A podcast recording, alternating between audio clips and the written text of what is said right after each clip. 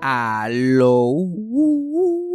Bienvenidos a Eso fue Sarcasmo. Esta semana me senté con dos leyendas de entretenimiento puertorriqueño, que son, como ya vieron en el título, René Monclova y Cristina Soler. Es bien difícil sentarse con estas personas, especialmente los dos a la vez, y tratar de hablar o, decirle todo lo que quería durante una simple hora, pero creo que hice un buen trabajo y tuvimos una conversación interesante. Entre las cosas que hablamos, hablamos de su nueva película que estrena mañana, 21 de abril, que se llama Picando Alante, que es la nueva, la primera película de teatro breve. Es básicamente de una familia buscándose, buscando el billete, como muchas en Puerto Rico, que deciden entrar al campo del cannabis medicinal Obviamente, tú necesitas todos esos permisos para tener billetes, necesitas tener billetes. Ellos deciden entrar al mundo del cannabis primero clandestinamente para conseguir el dinero y complicaciones pasan. Se llama Picando Adelante. Qué mejor forma de celebrar el weekend de 420 con una película sobre el cannabis. También quería recordarles que mi show, eso fue Sarcasmo el Stand Up, va a ser este próximo 3 y 4 de junio en Punto Fijo, en el Centro de Bellas Artes de Santurce. Y las taquillas están en PR Ticket. Y la pueden conseguir también en mi bio, en mi página de Instagram, que mi Instagram es Fabián. Pero nada, vamos al episodio rápidamente. Play the thing. When you need mealtime inspiration, it's worth shopping Kroger, where you'll find over 30,000 mouthwatering choices that excite your inner foodie. And no matter what tasty choice you make, you'll enjoy our everyday low prices, plus extra ways to save, like digital coupons worth over $600 each week. You can also save up to $1 off per gallon at the pump with fuel points. More savings and more inspiring flavors make shopping Kroger worth it every time. Kroger, fresh for everyone. Fuel restrictions apply. Eso fue sarcasmo. Fue lo único que había. Eso fue sarcasmo. Lo escucho todos los días. Eso fue sarcasmo. En el trabajo tú tranquilo. Eso fue sarcasmo. Con Fabián Castillo. Bienvenidos a Eso fue Sarcasmo. Quiero darle la bienvenida a dos invitados que yo llevo cazando desde que este podcast comenzó. Y cuando yo digo cazando es más pensando en mi mente, ah, yo quisiera, o diciendo, ah, pero nada, nada directo, ningún tipo de contacto directo. Pero aparentemente manifestar funciona, porque aquí tengo a dos eh, primerísimos actores de este país, a René Monclova y a Cristina Soler. Gracias, gracias, por eso. Y de verdad que decretar funciona, claro que sí. Claro, y era más fácil, no sí. más fácil que la tabla de cero, era conseguirlo y te decíamos que sí. es que el, el, el, porque yo ya yo siento, y me ha pasado con otros invitados, y no sé si, si a ustedes le, le pasa también, pueden ser honestos, que los podcasts se han convertido en el jury duty del actor puertorriqueño. Uh -huh. Y es un poquito tedioso estar constantemente contando la historia de tu vida durante una hora, ese tipo de cosas. No. Depende con quién le estés contando. Exacto, sí. Eh, si es una conversación así como, es, como esto ahora, es divertido, está sí, chévere. Sí. Porque y a veces uno ve otras entrevistas y a veces la persona no está muy preparada y qué sé yo, y uno como que, oh, ese me dañó la oportunidad. No hables así de Chente, por favor. No, no, no, Chente, Chente es muy divertido y él se Chente, Exacto, sí. sí. Es que todo el mundo tiene sus cositas, porque Chente tiene sus cosas y Francisco Zamora tiene sus cositas también, también que yo estoy like, wow. So, no se preocupen que no los voy a hacer, a, no los voy a poner a hacer voces de ningún personaje. si Lolo estuviera aquí, ¿qué, qué, qué diría? No, nada, nada, nada de eso. A veces uno lo ve, pero... Cambiame so, el café.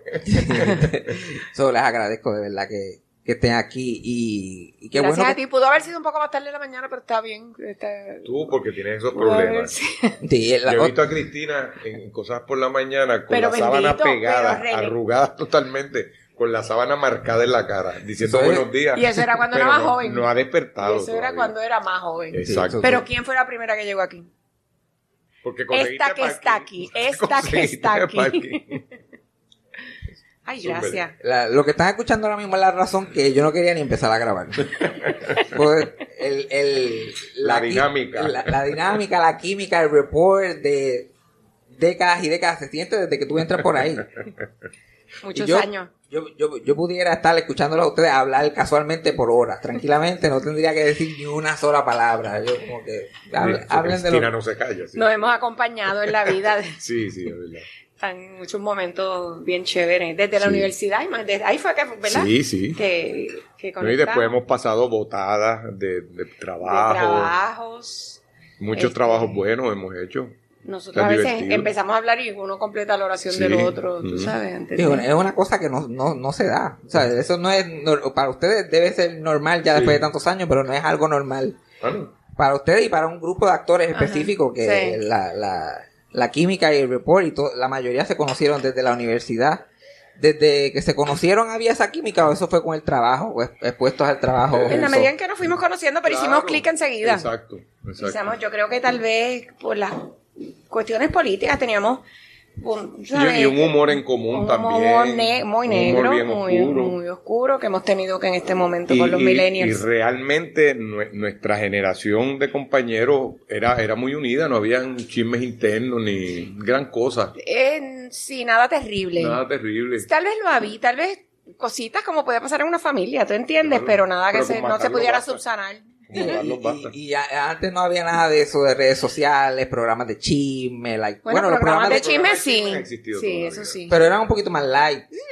No, eran igual de no, intensos. igual de intenso. Mira, los programas de chisme, quien empieza con la pionera es Milta, Milta Silva. Silva. Ah, Milta que Silva- la bola de Sí, cristal y Milta Silva lo que hacía era vacilar, no existían este, investigadores ni nada, sencillamente estaba en el estudio y entraba la maquillista Carmen Andino y decía, hay una maquillista por ahí, y lo decía por chaval a la que acababa de entrar, que dicen que es una ardillita, que es muy calientita, y era para jorobar con su, con su amiga. Y así empezó, era una broma entre amigos. Y después, se después convirtió en una, en una industria. Este, había, eh, y, había también otro programa por las noches. Ah, sí. También de, de De chisme. No, es- ahorita me voy a Yo no me acuerdo de ese. Este, pero ahora es una cosa mucho más virulenta, tú Sí, sabes. sí. Ahora incluso es una cosa que tiene, que tiene influencia y poder con jueces. Tú sabes, este, ya eso es una cosa más, más mucho más seria. La gente se lo ha tomado demasiado en serio. Se Claro. convertido en- No, y entonces Bueno, los políticos van. ¿Tú entiendes? eh, cuando, el- cuando las elecciones saben cuán, cuánto poder de penetración tienen esos, esos programas y van voluntariamente y se prestan a, Bueno, a jugarle el juego. Aníbal Acevedo Vilaga, ¿no? Por ir a un programa de chisme. Por ejemplo. Bien, bien poquito antes de, de las elecciones. Es una cosa impresionante que de algo tan, tan simple y tan inocente como bobo se ha convertido, se ha convertido en un monstruo. Y entonces antes era para figuras públicas, eh, entiendas artistas y ese tipo de cosas y políticos nada más. Pero ahora, como Lo que cualquiera, caiga. No, el caso de Ana Cacho. Con, Por ejemplo. con la Comay, lo que hizo, tú sabes, una cosa horrorosa. para mí no deben existir esos programas. Ajá. No sé. Que incluso, yo no sé tú, pero yo no hago promociones en ninguno de esos No, programas. no. Cuando estamos No. en una producción, yo Se digo, pide. olvídate, eso no va. No, y es, es- Yo es- prefiero ir a eso, es un sarcasmo, así mismo le dije, pero a la Comay no. Pero es, increíble que gente vaya a promocionar, como que esos, lo- esos programas están fuera de, fuera de control. Son, todos los canales tienen uno, Sí. Hacen de todo. No, nosotros te damos chisme, pero a- estamos a análisis político también. ¿Y quieres que bailemos entre medio de los segmentos? Bailamos. Ajá, sí. Es una cosa que, que- yo imagino cualquier persona de otro país lo debe ver como estos game shows japoneses. Como que, ¿qué está pasando aquí? Están hablando de una niña que se ahogó y ahora están bailando y ahora van a promocionar una hora. Ajá. Está un poquito. Está un para que tú veas lo enajenado, ta- enajenado también que esté el país, tú sabes, y lo distraído, cuando tú sabes, la, ma- la masa está conectada con eso, con, con ese con las cosas que, con- como nos están robando el país, con las cosas que están pasando, y en, y en, y en eso Y está la hay gente que se informa de lo que pasa en el país por esos programas. Y ellos son los que Y, crean y ellos saben que ellos manejan la opinión pública y lo cobran también. Yo creo que eso ha cambiado un poquito. Sí, pero el- Un hubo una época que tenían mucho poder y Sí, cobraban, sí, sí. era el equivalente a la payola. Sí, pero cuando lo sacan, cuando pa- lo sacan, cuando lo sacan de- del, del canal y cuando vuelve, yo me parece, no sé si estoy equivocada, que, que, que le va... Es como, es como el, el tiempo lo destruye, lo destruye todo, Todo. lo bueno y lo malo. Ujú. Todo, el tiempo nada, nada puede ser así de intocable por siempre. Cierto. Ya la, el, el problema que tiene la televisión es que la gente sigue encontrando otras formas de entretenerse. Claro, claro, la televisión como la conocemos va a dejar de existir Sí. en un momento. Lo que le queda es esta generación y nada más. Sí, Porque la, la alternativa de entretenimiento es esto. Aquí está todo para que tú vas. Las mismas emisoras grandes tiran simultáneamente un programa aquí, Aquí me refiero Aquí en, está en hablando la- del celular. en las redes Que sociales. no hay sí. videos, René, no sé si te has dado cuenta. Ah, no. Mi amiga.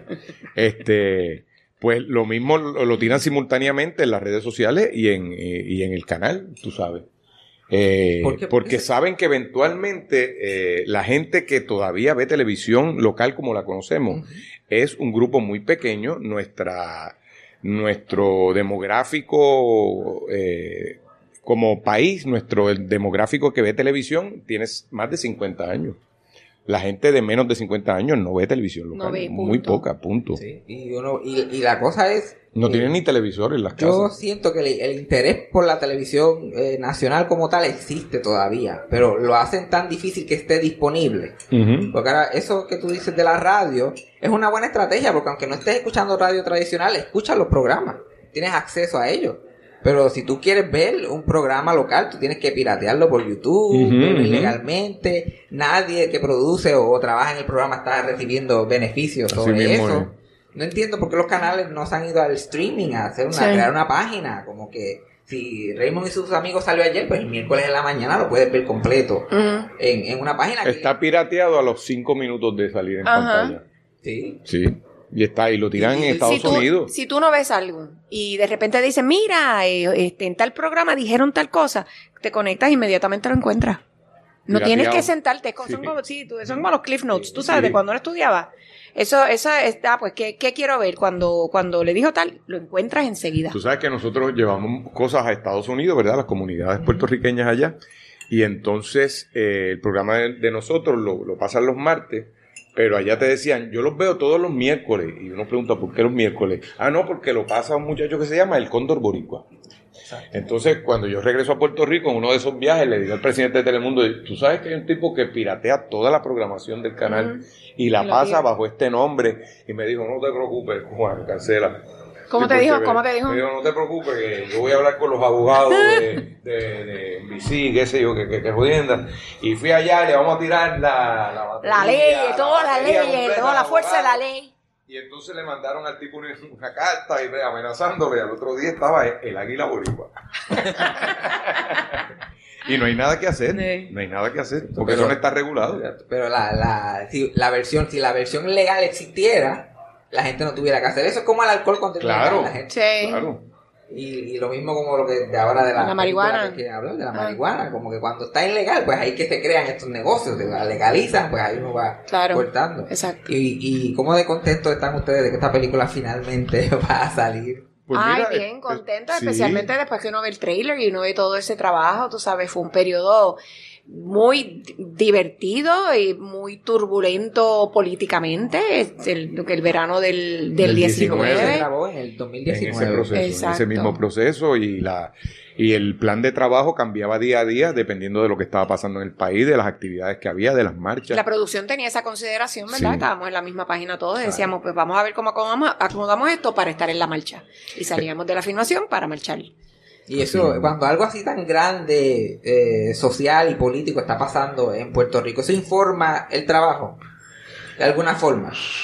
Como que el mur, el, el- Sí, el- claro, claro que sí. lo que se está pensando. por La esa efervescencia, sí, se, si la trasladamos al trabajo, sí, de alguna manera había una alegría. Había alegría de que estábamos haciendo algo, de que el país estaba despertando. Acuérdate que nosotros Sí. venimos de una generación derrotada, que, que ya se cree que el proyecto de país no iba a pasar nada aquí, por más que... Y entonces veníamos de, de actividades que siempre éramos los mismos, No, pero no. nosotros estábamos en un momento de nuestras vidas de decir, bueno, si viene la fuerza de choque a perseguirnos, nos dejamos coger porque no vamos a correr ya. Ya no podemos correr. Perdóname, sabes. habla por ti. Estamos, Yo corro que deje la rodilla Bueno, enganchada eso en la primera digo. cuneta. Por- Por eso te van a coger ahí en la esquina. y entonces ver, ver todo eso que pasó, pues era, era muy, muy esperanzador para nosotros. Y, y que verla ahora después de dos años, con una pandemia por el medio, que nos pudimos haber quedado en el camino también, supuestamente, tú sabes. Era, co- eh, fue como un, un coitus interruptus que ahora lo retomamos.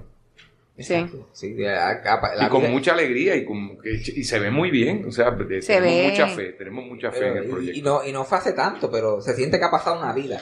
Sí, porque es que han pasado muchas cosas en el país, tú sabes. De hecho, la, la premisa inicial de la película es que iban a empezar a poner los, eh, los, los, eh, dispensarios de cannabis medicinal. Ahora los están quitando. Hay tantos que están, que están tirándose a quiebra y, y están regulándolo. No, no, no, no todos van a seguir funcionando.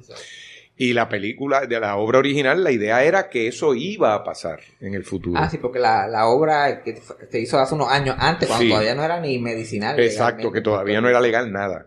Solo se hablaba de que iba a ¿Todavía no pasar eso. legales? No.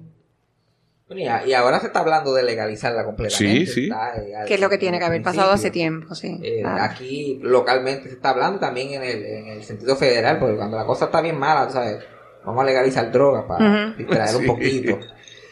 Distraer un poquito de la cosa. Estaba buscando un video que Sí, el salimos problema- el problema- cuando los cacerolazos, que salimos tú y yo vestidos con la ropa de, De la salimos obra. afuera tú y yo, clan, clan, clan, clan, clan, clan, lo pusimos en video y entonces como no pudimos, o sea, no estábamos en nuestro... Eso bueno, fue, un, eso fue un verdadero pic puertorriqueño, Sí. como que eso que tú dices que, que, que siempre eran los mismos. Yo no me puedo imaginar cómo se siente eso, como que ver al, al pueblo completo unido. es, la, es la cosa más emocionante del mundo. Eh, eh, eh, de verdad, las lágrimas... Y habíamos estado en actividades multitudinarias, pero eso fue. Y han sido muchas derrotas, espectacular. francamente, han sido Claro. muchas, muchas decepciones. Sí. Y eso que se logró y con el pueblo completo, no había Reino y, yo, nadie. Reino yo los dos est- hemos estado en muchas luchas Sí. y han sido derrotas, tú sabes, Sí. este, en, en Paseo Caribe. Pero este- tenemos que estar, de todas Ah, por maneras, supuesto, claro. por supuesto, pero que siempre éramos los mismos. Tú te encontrabas era como una reunión. Eh, Y entonces. Lo que está pasando en el país, uno esperaba que, que toda ese, esa turbulencia social, pues, se tradujera en, en defensa del país con lo que está pasando y no, no, no está pasando. Está la gente muy cómoda. O, o yo no sé si están muy o- cómodos. Yo no sé si están muy cómodos. Yo Pero- pienso, yo, yo. Y, y esa es la cosa. Yo tú no- sabes, hay cosas pasando. Tú sabes, este, hay- eh, la lucha de, de- la, la- el rescate de las playas. Sí, sí. Tú sabes, ahí están, están pasando cosas. los Estuvimos en rescate de playas también, ¿te Ajá, acuerdas? Con la sí. gente de, de playas De para el pueblo. Playas para el pueblo. Pero en, en este país las cosas se olvidan. Aquí hubo una época que todas las playas las estaban privatizando. Eh, creo que la, eh, la, la senadora Melo Muñoz fue la que eh, hizo el proyecto de que las playas son para el pueblo y que donde hubieran portones había que quitarlo. Y pasó en Ocean Park y estamos otra vez en el mismo sitio que están defendiéndolo y el gobierno se hace de la vista larga y no le importa un carajo. Y se queda la gente con las playas, la gente de dinero, y entonces han polarizado la, la, la gente que está Pero lo estamos luchando. en las esquinas de... Pero lo de- estamos luchando. Bueno, sí, sí. Lo estamos de es lo verdad. que nos queda. Porque si no, eh, lo eh, que sería queda. demasiado devastador, demasiado triste vivir aquí. De- me- tú sabes, Pero tú uno miras viviría- el mapa de los Airbnb, lo que han comprado alrededor del, Eh, del tienes- litoral costero, y es- está en manos eh, de eh, norteamericanos. tiene- sí, totalmente. y el plan, el plan les ha salido por la maceta. Totalmente. Tú sabes. Que es eh, seguir jodiendo hasta ¿Y que... se lo dijo? Sí. Le interesa, lo le es interesa plan, eh, eh, no, es- no Claro. es el pichón, es la jaula. en la jaula. Y lo, y lo que pasa también que el, el- el pueblo en general, la gente común, la gente que está, porque está simplemente tratando de vivir su vida todos los días, la vida se ha convertido tan incómoda en tantos aspectos Sí. que es difícil luchar, te hacen la vida tan Sí. imposible, la gente está bien cansada. Hacer una gestión aquí es sacar un día para hacer eso. Y hay gente que habla, me dice en otros sitios, me dice, mira, yo tenía muchas cosas que hacer, pero el día me daba para más. Aquí el día se diluye porque En- todo, hay un obstáculo para todo. La incompetencia es lo que reina en este país. Es una cosa horrorosa, a, todos los niveles. Entonces, uno se abruma, tú sabes, Mira, porque en la educación, en en, todo, salud, sí. en, en ambiente. Y la gente se va del país, claro que sí. Y, se va a buscar mejores horizontes donde sus hijos estén mejor y más cómodos. Nos Entonces, están uno- cerrando las escuelas, nos están cerrando la universidad. Río Piedra es tierra de nadie, eso era la ciudad universitaria. Y eso, este, eso pa- pa- parece que cayó una bomba en Río Piedra. Sí. Una Es deprimente, es una cosa deprimente. Y de Entonces, 35 una- mil estudiantes que tenía Río Piedra, tiene 12 mil ahora, menos de la mitad. Y gente no se va todo. Entonces tú escuchas al mamado de turno en la gobernación y el pueblo y la- los que los achichincles que tiene allí aplaudiendo, tú sabes, y tú dices, diablo, es, es muy duro porque tú no sabes, tú no sabes cómo, cómo, cómo organizarte. Yo creo que más bien hasta, hasta que sucede algo que nos amaquea, que fue una cuestión emocional, lo que sucedió con el chat, con Ricky, ahí, ahí nos tocaron la Que se madre. dio un poquito de eso recientemente cuando el mamado de turno, como tú dices, este dijo lo de... Eh, Dijo que si no te gusta el trabajo, deja el trabajo. Déjalo, déjalo. déjalo. No, nadie dice, no, si Sí. tú no quieres ser policía, no seas policía. Pero Pero, eso, le sale del alma. hay que ser muy bruto para decir una Claro. cosa así. Y la gente del Para chat, eso lo que está se- pasando lo dijo. públicos. ¿Qué, la, qué? Gente, la gente, la gente que, que, que son la base de la sociedad. Tú no tienes que hacer eso. Y yo, yo, yo pensaba que el cliché es que sin ellos no somos nadie. No, no necesitamos bomberos ni policía. ¿Quiénes deben tener, maestros. ¿quiénes deben tener buenos, buenos sueldos aquí? Los maestros. Los maestros, los médicos, la- lo- o, o doctoras, enfermeras, este, bomberos y policías. Ya. Todo- Están arriesgando sus vidas y tienen la educación y tienen a la, la- la juventud en sus manos. Esos son los que deben estar cobrando bien. ¿Y quiénes cobran bien? Los, los que están en el Capitolio. achichincles, los achichincles. el, imbéciles. el secretario Los de turismo, el secretario de turismo de Barceloneta, o sea, posiciones importantes. Porque hay, hay que, hay que poner ese letrero nuevo al lado de los outlets, porque imagínate. Pero yo para mí, la, la gente que importa es la gente que no se quedó en su casa en marzo del 2020. Claro. Y son los menos que ganan. No solamente bomberos, policías, la gente que trabaja en supermercados, la gente que trabaja en los bancos. Si tú no, te, no pudiste coger ni un cheque de púa, como que tú eres, tú eres lo que, el esqueleto de lo que está Estamos corriendo. viendo, mira, aquí mismo en, en Santurce, esta área donde estamos ahora, esto está siendo comprado por norteamericanos. todo. No, yo me, yo me tuve que ir, yo vivía Todo. aquí, yo me tuve que ir. La Y esto ha sido en cuestión de dos años. Y subieron los precios y, fue, y pasó. O sea, están. están No es cuestión de dos años, esto es un plan. no, claro, claro. años, No, no, no, pero que, en cuestión de dos años hizo así, ¡pum! Cambió el, el país y cambió la, la- la vecindad y todo. Y eh, desde Vieques, cuando se fue la Marina, llegaron los norteamericanos con, con- con los bolsillos llenos de dinero a un pueblo que llevaba 60 años cogiendo bombas y cáncer, que no tenían títulos de propiedad de las parcelas donde vivían, y llegaron los norteamericanos y le dijeron, ¿cuánto es esa parcelita de 300 metros? Te doy 250 mil pesos. Alguien que lleva cogiendo bombazos 60 años dice, sí, no tengo título de propiedad, y le decían, no, cuando te lo den, olvídate. Y es lo mismo que están haciendo con todo el país. Lo están comprando a sobreprecio para que no lo podamos recomprar. Es terrible. Pero, ¿sabes Y cuando tú, y cuando te están haciendo la vida imposible, que no tienen luz, que en el caso de Vieques no hay transportación, que no hay hospital, es como que yo tengo que salvarme. Me tengo que salvar yo. Al cierto punto del país pasa a segundo plano porque yo me tengo que salvar. Yo soy un anciano, yo- o yo tengo hijos, o yo tengo hermanos. Pues nos toca de verdad ponerlos los champions otra vez y tirarnos a la calle. calle. Pero yo estoy a punto de tomarme una Prozac, me estoy deprimiendo y estamos aquí para hablar de la película. Yo siento que estos temas le dan fuerza a René. sobre todo. Yo- No te creas también, le voy a pedir la mitad de la prosa que tratando, porque sé que es algo que ustedes llevan eh, mucho tiempo luchando, dando la cara, por, por tratando de llevar, inclusive dando el mensaje en su trabajo. Porque yo, la- la- los, Y prim- sufriendo las consecuencias, porque tiene consecuencias También, claro, claro. lo- lo- los primeros mensajes políticos, bueno, yo soy, a mi familia son, ellos son PNP antes que cualquier otra religión. Eh, como que, ah, yo me crié católico, yo me crié rosellista. So, recibir información eh, alterna a eso no sucedía. Ajá. Pero, de momento, cuando yo, en mi época que yo me estaba criando, era accesible, televisión local, que lo que necesitabas eran 3, 4 canales y había mensajes de eso. Sí, sí, sí. Eh, los otros días este, empezaron a retransmitir el condominio y ahí uno recuerda, like, wow, aquí mencionan la Marina cada dos o tres chistes. De verdad. Y la gente aplaude, como un aplauso que te deja sordo. Y es como que, wow, aquí se estaba haciendo. Sí, sí. Donde primero salió el, el video que hizo Tito Auger de, de la Marina, que es la canción de Cuenta una isla su historia, fue en el programa de Sunshine. Fue de donde primero salió. Sí. Eh, pero ahí teníamos, contábamos con el apoyo de un productor que tenía las mismas preocupaciones que, Que nosotros. nosotros, en ese Eso, momento. eso no Y pasaría teníamos. No, teníamos no pasa. mano libre para decirlo. Ya eso no pasa. No, para nada. Bueno, para- No, no, no podría pasar. En producciones como cuando estábamos haciendo la película. Exacto. ¿Me entiendes? Pero en televisión en este momento no, no, no, creo no, que no. suceda. No tienen todos los dedos amarrados. Porque money talks, bullshit walks. Sí.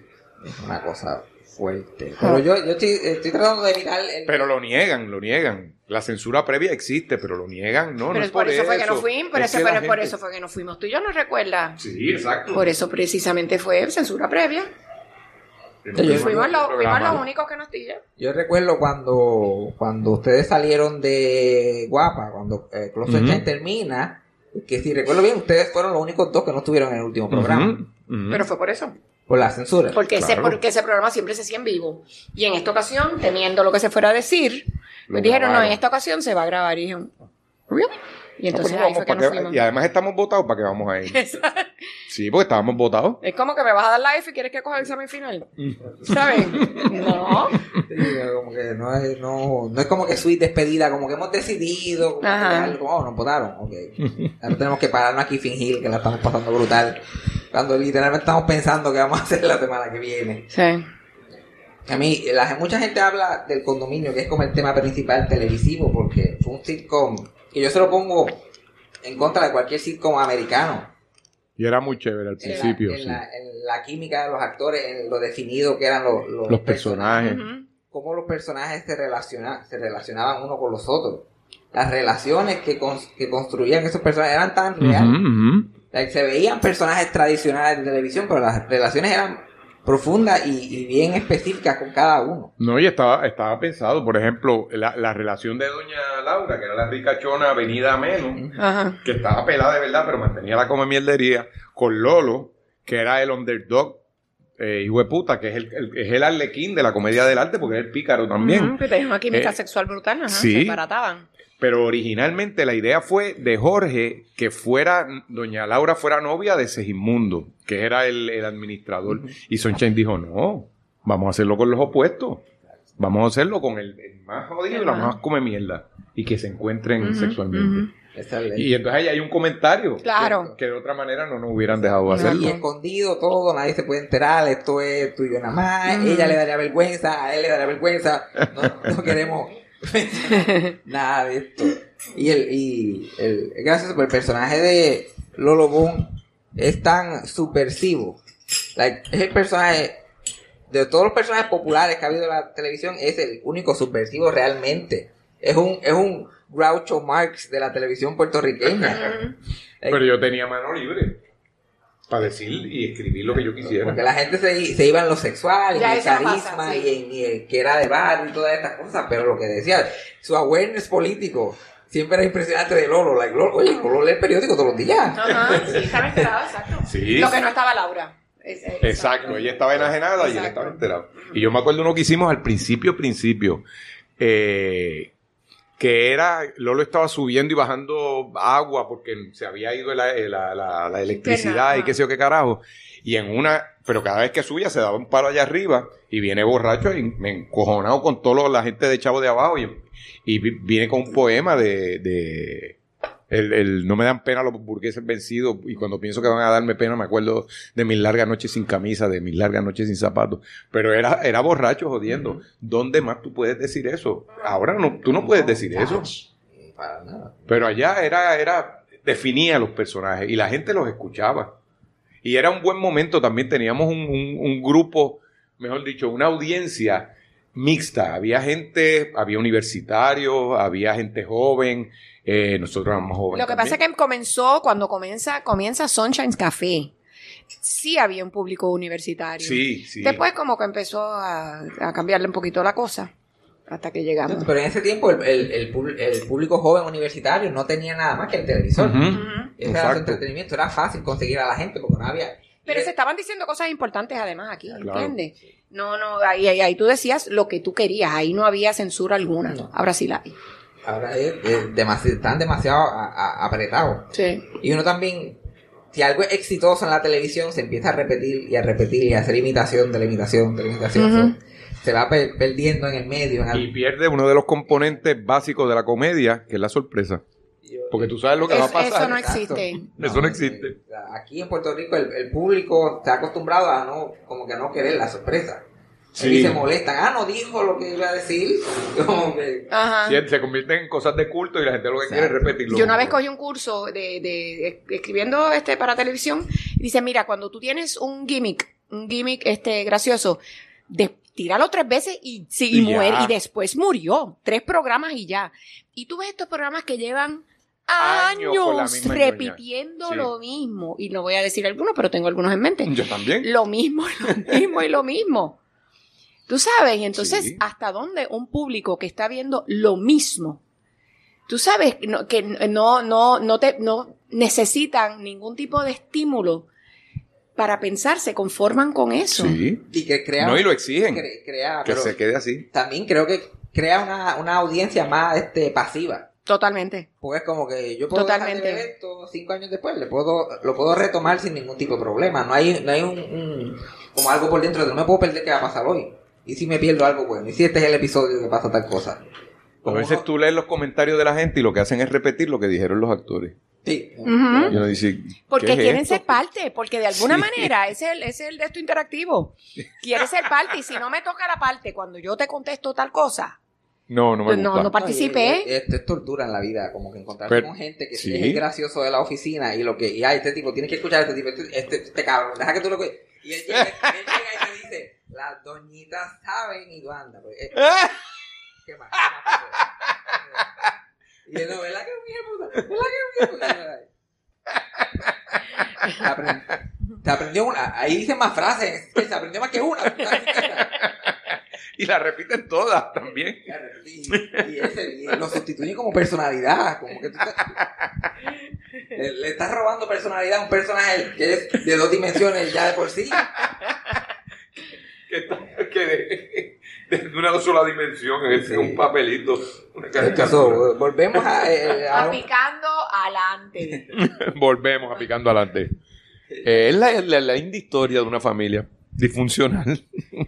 Una familia que no tiene con qué vivir, Exacto. que está Bueno, a punto lo- de perder la que- casa. que es lo que estamos hablando. también, Exactamente, Claro, claro. la presión que exactamente. estamos sintiendo todos como, como pueblo. Exactamente. Que simplemente todo sigue subiendo y los salarios se quedan iguales. es imposible. Y la gente va a cosas desesperadas. Como que esto no es muy sorprendente. Como que nadie va a ver esta película. Esto, esto nunca pasaría. Claro, Nadie. No, claro. y no, no, no, no es una idea descabellada del todo. Porque es. Como que del todo, de ninguna manera descabellada. No, por eso, lo, lo que ellos hacen no es descabellado, lo que pasa es que están pillados económicamente, porque los bancos le dan los dineros que se necesita para montar un negocio de droga a la gente que tiene dinero. Pero la gente que tiene el, el expertise pero no tiene el dinero se, se, se jodió. Y entonces ellos deciden empezar por la izquierda. Esa, esa es la historia, esa es la premisa de la historia. Básicamente. Y después lo- los problemas que conlleva todo eso. Las cagadas que hacen. Entonces. ¿quién le va a dar ese dinero? Gente del underground. Exacto. Eh, ¿Tú sabes? Y, van a querer- y ellos van a querer ese dinero para atrás. y- Exacto. Entonces, si la persona que está a cargo de ese dinero no es muy inteligente, pues pueden pasar Yours cosas. truly, el personaje que conste, Y ahí, entonces, cuando estás en esa dinámica familiar, aunque sepas que tu papá, pues a lo mejor es propenso a esto, terminas confiando en él. Como que es complicado. Negocio con la familia debe ser complicado, especialmente si lo vas a hacer ilegal bajo estas circunstancias. Que, Sí, porque incluso se hace en el cuarto donde murió mi mamá, donde murió la abuela, entonces tiene otro significado. Tú sabes, es otra cosa sentimental. La familia está unida en un negocio.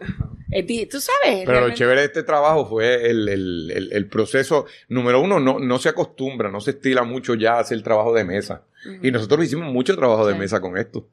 Eh, de sentarnos y estar horas eh, bregando con el libreto, el personaje hablaría así. Cam- cambió mucho el, el guion durante... Eh, no, No no, pero no de, de la obra de teatro al guion sí hubo cambios, porque habían cosas que no podían pasar en escena en el teatro.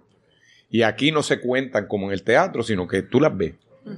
Sí, Eh, es una cosita bien difícil, como que hacer una obra, convertirla. eh, Tiene que ser una obra bien específica. Y yo creo que esta obra desde el principio era como que muy grande para hacer, para hacer una obra específicamente. Eso va a funcionar muchísimo. Creemos que sí. como obra, como película va a ser muchísimo. Y visualmente lo que hemos visto de- del Sí. trabajo de los compañeros eh, en La edición, la en fotografía. la fotografía, la iluminación. Está Como, muy bien. eh, ¿Cuánto trabajo eh, fílmico han hecho ustedes que ustedes sepan? Como que no es lo mismo Bastante. aquí. Se ha hecho Bastante. Sí, hemos hecho, hemos hecho. Yeti, uno como, como que no cuenta ya. tú ¿Qué sabes. qué? Uno Sí, como que no cuenta sí, ya. sí, no- No, porque tú tienes que añadir, por ejemplo, los proyectos de cortometrajes con compañeros. O de estudiantes. O de estudiantes, ese tipo de cosas, un montón de cosas. So, ya sienten, ya sienten, siempre han sentido esa comodidad en el cine igual que en No, no, yo, yo- de mi parte no siempre. Al principio eh, uno, uno lo resentía un poco porque se cuenta la historia fragmentada y en desorden. Y entonces, yo que, por ejemplo, yo soy muy visual, mi- mis libretos son muy, están muy organizados y esto es la desorganización total. Porque tú tienes que estar perdiendo información y recobrando información según la escena que sea, en, en qué punto de la historia está. Y, y hay que confiar muchísimo más porque el actor pierde mucho control en el cine. Ah, no en tiene ninguno, no, no es el medio del. Tienes no. que confiar en el director. En, y en el director, en el editor. El editor puede hacer otra película completamente distinta. Tú sabes, tú de repente haces una escena y de repente se la cortaron. Y, Sí. y- y no sale. Y, tu Y puede ser la mejor escena tuya y totalmente. pff, no tiene ninguna importancia. Pero sabes que- trabajar con Israel fue muy cómodo. No le hacíamos caso, no le hacíamos mucho caso Por a eso, Israel. fue, por eso fue cómodo. Sí, yo no he dicho por Pero qué. era fácil de ignorar, básicamente. Era fácil de Eh, como él ignorar. es tan chulo, pues uno decía, bendito, no se va a ofender. Si No, y lo si- chévere que tenía Israel era que siempre hay, hay directores que te llevan su, su presión, de toda la presión que tiene del equipo de producción, de los productores que Y él hacía lo inverso, dinero. él hacía lo otro, lo, o sea, lo contrario. Lo contrario. Todo está bien, aquí no está pasando, está bien chévere. Y está tú lo veías chévere. botando No se pisen. No se pisen, ¿y qué hacíamos editar. nosotros para poder editar? Y hacíamos, ya tú sabes. Bueno, creo que hay un, hay un video por ahí que le está dando instrucciones y nadie le está haciendo caso. ¿Qué Todo te el crees tú? Yo le estaba haciendo caso. Nadie. Nadie. Nadie. Este, Pero fue muy cómodo trabajar con él, de Sí, verdad. y con súper. el- y con el grupo. de Y que es gente. actor Sí. y conoce nuestro lenguaje. Y sabe cómo, Eso- cómo eso, comunicar. Yo, yo pienso que de los mejores directores casi siempre son actores. Porque Bien. para entender la- lo que tú necesitas. Porque el- las herramientas son, deben ser completamente diferentes para actuar en, en cine y, y actuar en teatro o televisión como lo, lo hacemos aquí en, en Puerto Rico. Yo creo que son las mismas herramientas, yo pienso.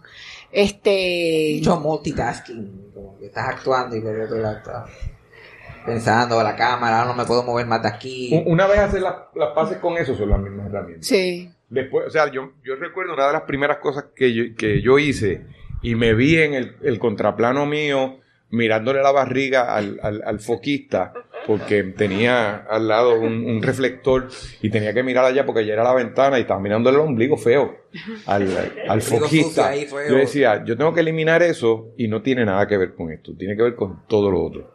O sea, eh, eh, después uno ha, ha leído un par de cosas y hay, hay actores que dicen que lo que tú tienes que hacer en el cine es pensar y comunica. Pensar lo, lo que lleva al personaje a decir Porque lo próximo que va a tienes decir. la cámara aquí, o sea, eso es más, pequeño lo que tienes, compensarlo. Exacto, y la primera vez que tú ves tu, tu ojo de 25 pies, dice, diablo, yo no debía dar esa guiña tan grande, eso molesta. Exacto. Oh, eso es interesante, como que esta semana hicieron el como que el re-premiere de lo Ah, que sí, le pasó a sí, sí, Santiago, sí. celebrando el centenario de, Don De Tommy. Y Él no fue. ah, no pudo ir. No, él no pudo Ay, ir. bendito. Freddy, cancela a Tommy para la No, no lo dejaron salir. No, pero fue chévere verlo. Es muy bonita esa película, ¿verdad? Exacto, ¿cómo se siente ver tu trabajo tantas décadas después? Se debe sentir separado a, Tantas tu, a tu décadas. propia experiencia ya. Es que son décadas, de ¿Cuántas? verdad. Como 40. Tres, tres décadas. Tres décadas. Sí, 35 años. O sea, que tú, Cuando tenías esa- la edad que tiene Félix. Yo ¿no? tenía 28 años, no, Félix es mayor. Ok. Pero Félix cumplió un año el día después que terminamos la filmación de esa película. Y cumplió 35 años este, Ok. este marzo. Ah. Así que fue, fue ver la verdad. al- Yo fui con mis hijos, con la perversa intención de oír a gente que no la tenía cercana, la tenía más lejana que yo, y de otra época viendo aquello. Y mi hija lloró, Mirna lloró como De verdad. si ella estaba detrás de mí y me decía, no estoy llorando, no estoy llorando. Y llanto, pero es una historia muy bonita. Y Tommy estaba muy bien, de verdad muy bien.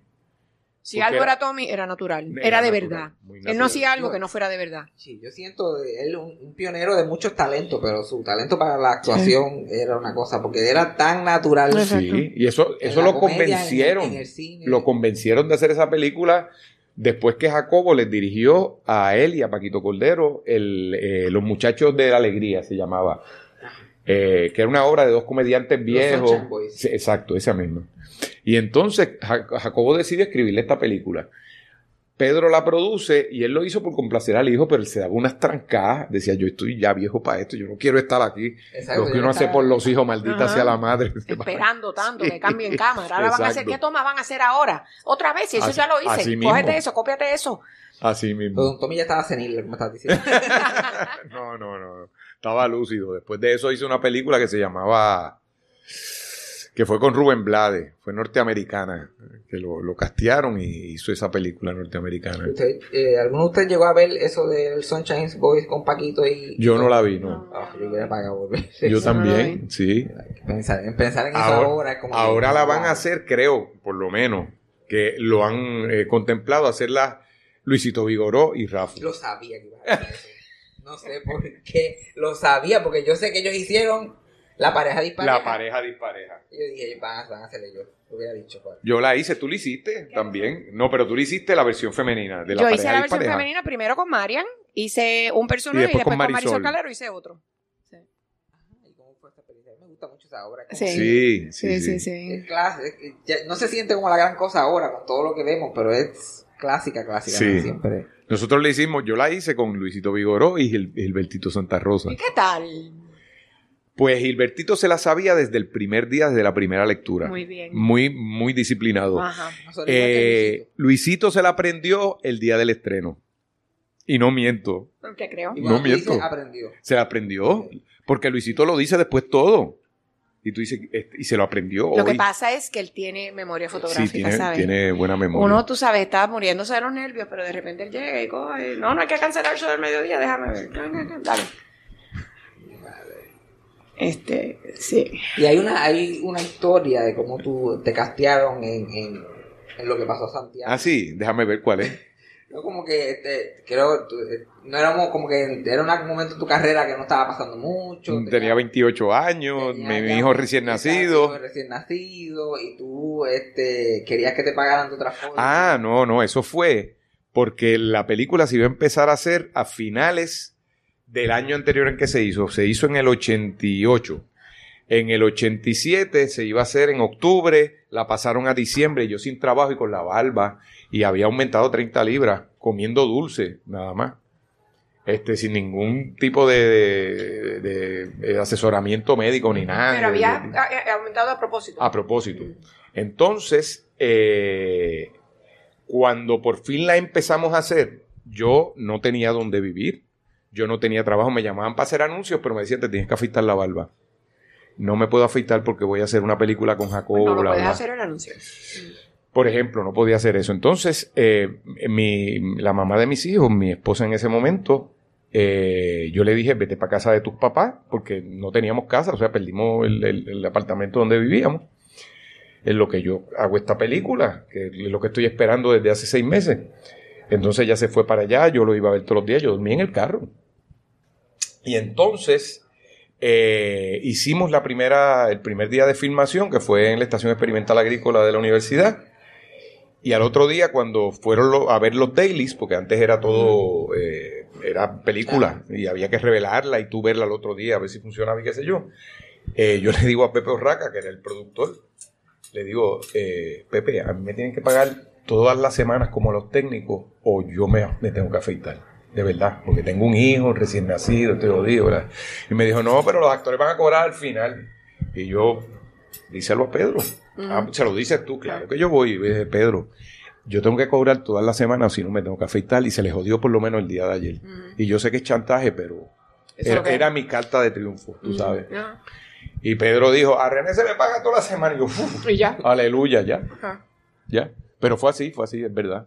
Y esas era- esas eran las ganas de tú hacer la película. Claro, yo, pero, tú ¿sabes? Mira dónde yo estaba. Yo, yo, yo le decía a mi suegro, me decía, cuando yo iba a ver todos los días a mi hijo y a, y a mi esposa a la casa del suegro, y yo me sentaba a tomar café en, en el balcón y me decía, ¿qué es lo que tú vas a hacer? Yo, "Lo que tú estás esperando". No, una película que voy a hacer con Jacobo Morales, una película.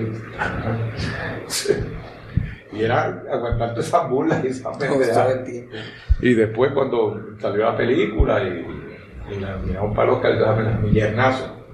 Ah, este, este que lo nominaron al Oscar.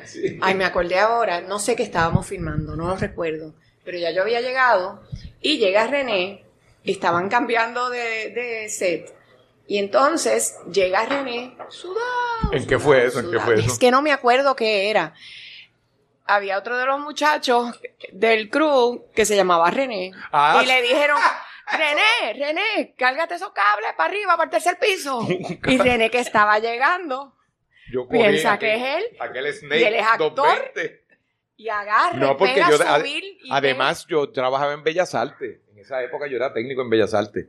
Y entonces dicen, René, súbete ese cable. Y yo, pues, y, Y eran, nosotros- y eran tres pisos y yo Y nosotros vestidos y maquillados, ¿y porque este tipo está tan sudado? Porque estaba subiendo los cables. Y era otro de los muchachos técnicos, se llamaba René. Y como a mí no me era ajeno, porque yo era técnico, ¿qué carajo? Yo dejé de ser técnico para una obra que hicimos, que estaba Cristina, que se llamaba Feliz Cumpleaños Mamá. Ajá. No hay que llorar, de Roberto Cosa, Argentina. Argentina. Que tú y yo hacíamos pareja. Sí. Y, y nos ganamos 100 pesos por función, era con Vicente Castro. Y yo como técnico estaba bien parado, era segundo hombre en luces, primer hombre en la sala chiquita, que sé yo qué carajo, que ganaba un poquito más. Y le dije al director técnico, que era Carlos González, en esa época le dije, Carlos, me están llamando por una obra y yo quiero hacerla. Y me dijo, no te vayas, no te vayas, una vez te vayas hay Te 13 pierden. detrás de ti, vas a ser el número 14. Yo me quiero correr el riesgo. Bueno, jódete. Y así lo hice y me jodí. Me quedé- Embuste, no, pero fue la decisión correcta. verdad. Y esos son los riesgos que uno se tiene que jugar en ese momento. Y, Cristina, algo que a mí siempre me ha fascinado de tu carrera es qué habilidad tú tienes. O yo no sé si es, tú eres una, bueno, eres una talentosa actriz y por casualidad de la vida te tocan estos papeles. Pero siempre le han, como a la gente le ha gustado castearte como que de, de personas que se creen súper importantes, come bien. Oye, ¿verdad? Yo no entiendo por qué. Yo, yo, como dice, como dice Lara, yo que soy un fucking rayo de sol. Yo- eh, eh, ¿Has sentido el, el, como que el typecasting de como que estos personajes? no, me- si lo he sentido, no me ha molestado, porque yo no soy así. ¿Y por, por qué? ¿De dónde viene Ella esa lo hace por cualidad? joder.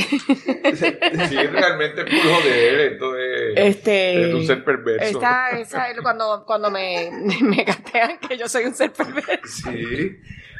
Para confundir a la gente. Este, cuando me castean. No, de verdad, a mí no me. Que si me ha molestado, no. Laura Álvarez, viuda de Gumbio. Bueno, o, pero. o- o por qué? ¿Por qué tú crees que la gente siempre te castea o tú misma te casteas en esas partes? Yo no Como sé si fue porque nací en. Guaynabo. No sé.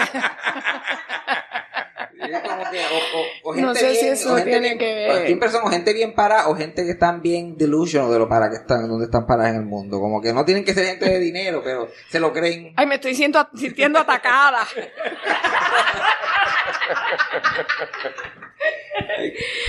pues yo no sé, René, se come mierda. No, no lo es para nada. No es para No, nada. pero es que como Te- este ve- tú estás diciendo es que el papel te queda cabrón. Ella, mira, Cristina Pero mira, es más tengo- una hippie desorientada que otra cosa. Una hippie Una hippie desorientada. desorientada. Te tengo que Sí. decir que modelos tengo, modelos cercanos tengo. Y después que acabe esto te cuento. Este, este, pero sí. Siempre, siempre, gracias. Cuando yo veo algo y veo que ya tú entraste con el, con el, con el body language, ellos le dieron otro clásico. Esto como que en Noche de Jeva, como que tú una, como que coaching de, de, de, de speech, de lenguaje. algo Pues imagínate, Y me, desde que saliste me estabas riendo porque ya yo sabía lo que venía. Ya yo sabía el personaje, yo como que esto va a estar. esto va a Y tú lo bueno. dirigiste este, ¿verdad? este último. Este último. Pero eso- esa muchacha se dirigen sola, si eso está allá. No te hacen caso tampoco. Esa muchacha se dirigen sola. Si yo se lo dije a Naima, yo le dije a la, a la patrona. ¿Tú sabes que en una entrevista yo dije que era la patrona? Lo dije, se me salió. ¿Ve? Se me salió. Pues, Ya está la segunda entrevista que dice que ah, pues lo dije.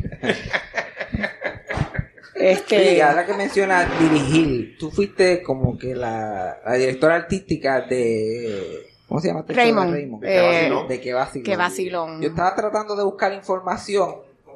¿Tú fuiste la primera mujer en tener esa posición en Puerto Rico? no tengo idea. No creo, pero... Pero te tengo que contar algo sobre Eh, eso. eh, no, no fue fácil, no fue fácil. No fue fácil para nada. Yo, ¿De- por ejemplo, ¿De quién fue la idea original? Como que de- creo Hilda que Santini, Hilda Santini, creo. Hilda. Porque lo que pasa es que antes estábamos con el programa al aire libre, que fue cuando, fue este, entonces nosotros trabajamos Y en producción. era parte del elenco. que no estaba era- Georgie Borri, este, Hilda y yo. Axel. Axel era actor. Exacto. Y estaba Julio Cort también en vestuario. Éramos, éramos con nosotros cuatro en producción. Yo no actuaba ahí. Y entonces después cuando vamos al programa de, de Raymond, pues yo, que vacilón, pues yo, yo dirigía en piso. Pero eh, teníamos directores varones que resentían mucho recibir instrucciones de una mujer. Mucho. Yo no me di cuenta Enseguida. enseguida. Pero yo sí notaba, yo decía, pues, mira, esto aquí, o, y de repente cuando lo veía, digo, no está haciendo lo que yo le solicité. Y entonces hicimos algo, yo le daba la información a Jorge Castro, y Jorge Castro se lo decía al director, y ahí sí, y ahí sí. Este, no fue fácil en ese sentido, no valía la pena.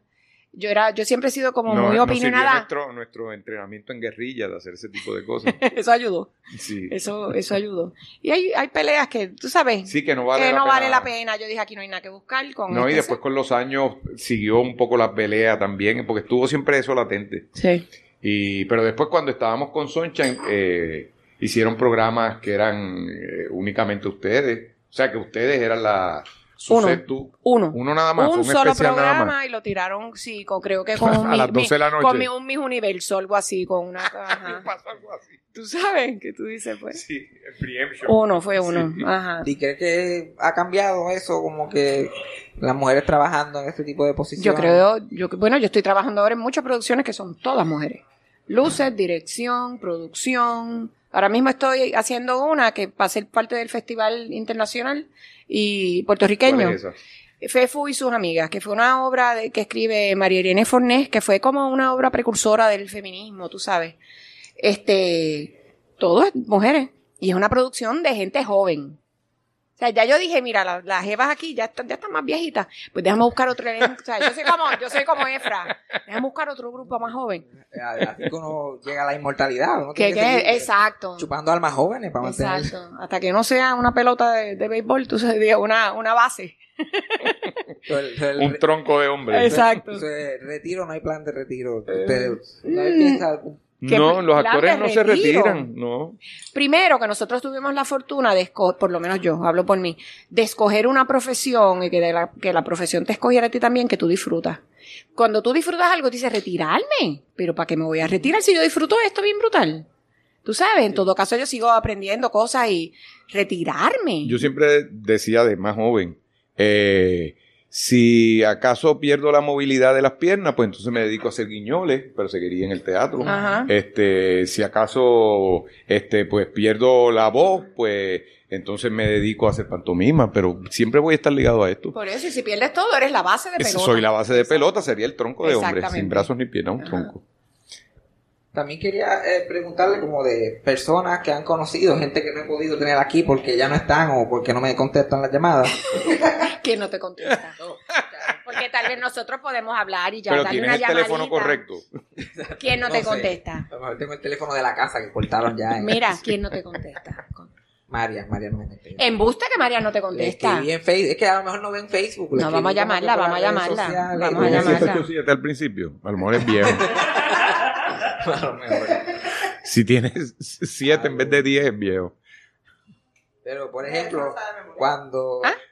Sí, yo me sé de memoria. Yo me aprendo teléfonos de No, y memoria. también en una época teníamos todos los teléfonos, el mismo número todos y cambiaba el número final. 392-560405. Estás en speaker. Mira, Marian, estamos, Estamos en René y yo estamos en un podcast. Estás en vivo. Ahora mismo. Ahora mismo. María no, María no habla malo. Que es que estamos hablando con Fabián y dice que se pasó llamando y que Y tú, tú no no le contestas contestas. llamada. Lo, lo, la- ha sido grande mi. Fabián Castillo. Que me llama y yo no le contesto. Ajá, eso dice él. y nadie me ha llamado. me llamaron, pues yo no sé, estoy con Senchón, imagínate. Ay, lo que está con Senchón ahora mismo? Estás en vivo. es que este momento de camino, ¿ah? ¿Tú Está- sabes lo que es estar una semana con 50 niños? Estás en vivo. Estás en vivo, chula. Estás en vivo. Estoy a punto de gritar. Todavía quieres entrevistarla. ¿Quieres la entrevista? 50 niños. Mira, María. Están, están en Greece este fin de semana para que lo vayan a ver.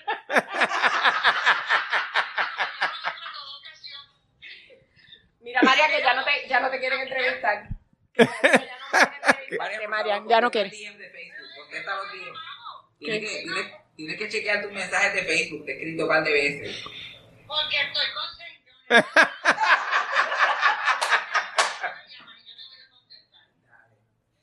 Dale. Un beso, Mariana. María, contigo fue, mira, Pero yo creo que yo te contesté una vez, ¿verdad? Y te dije que te iba a llamar más adelante. Eh, no, mira.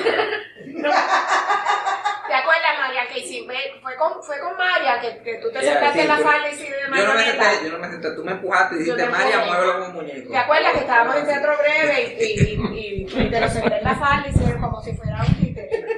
¡Ah! ¡Qué cool! Dile que me, dile que me llame. por favor, mi teléfono, porque yo a veces no contesto por Facebook o Messenger, porque yo no sé manejar bien eso. Eso era lo que me... Yo yo no cuál es que otra cosa, ni qué otra cosa. A mí me pasa. Así que, Es la edad. llámenme, por favor, nosotros no somos muy electrónicas. Mira que Vanessa brega eso, Vanessa te brega eso. Dile, por favor, yo Ok. lo quiero. Está bien, mi amor, un beso, te quiero. Pues qué bueno que me llamaron. Sí. Ya, me pu- ya, ya no, ya dile que ya no hay otra, no, no hay manera de que no le conteste, que si no le contesto soy una idiota, pero yo soy medio idiota, pero que le voy a contestar. Ok, eso va. Gracias, Nos María. vemos. Que si me consiga. Bye. Cuídate. bye. Ok. Viste, tan pronto le dijiste que manejar a un hombre, eso le gustó. Y dijo, ah, sí, que me llame. Ay, eso fue. hemos matado tres pájaros de un tiro aquí. ¿Viste? ¿Qué- quién, ¿Quién más no te contesta? Bueno, tenemos, eh, bueno, hay, hay mucha gente que obviamente pues no puede, no puede ya, eso, o que están re- realmente están retirados por otra razón. Te noto temeroso. Dime el nombre. Te noto. te- Cuando, cuando, cuando René entró, que te dijiste López Neri inmediatamente, Ajá. López Neri no te contesta.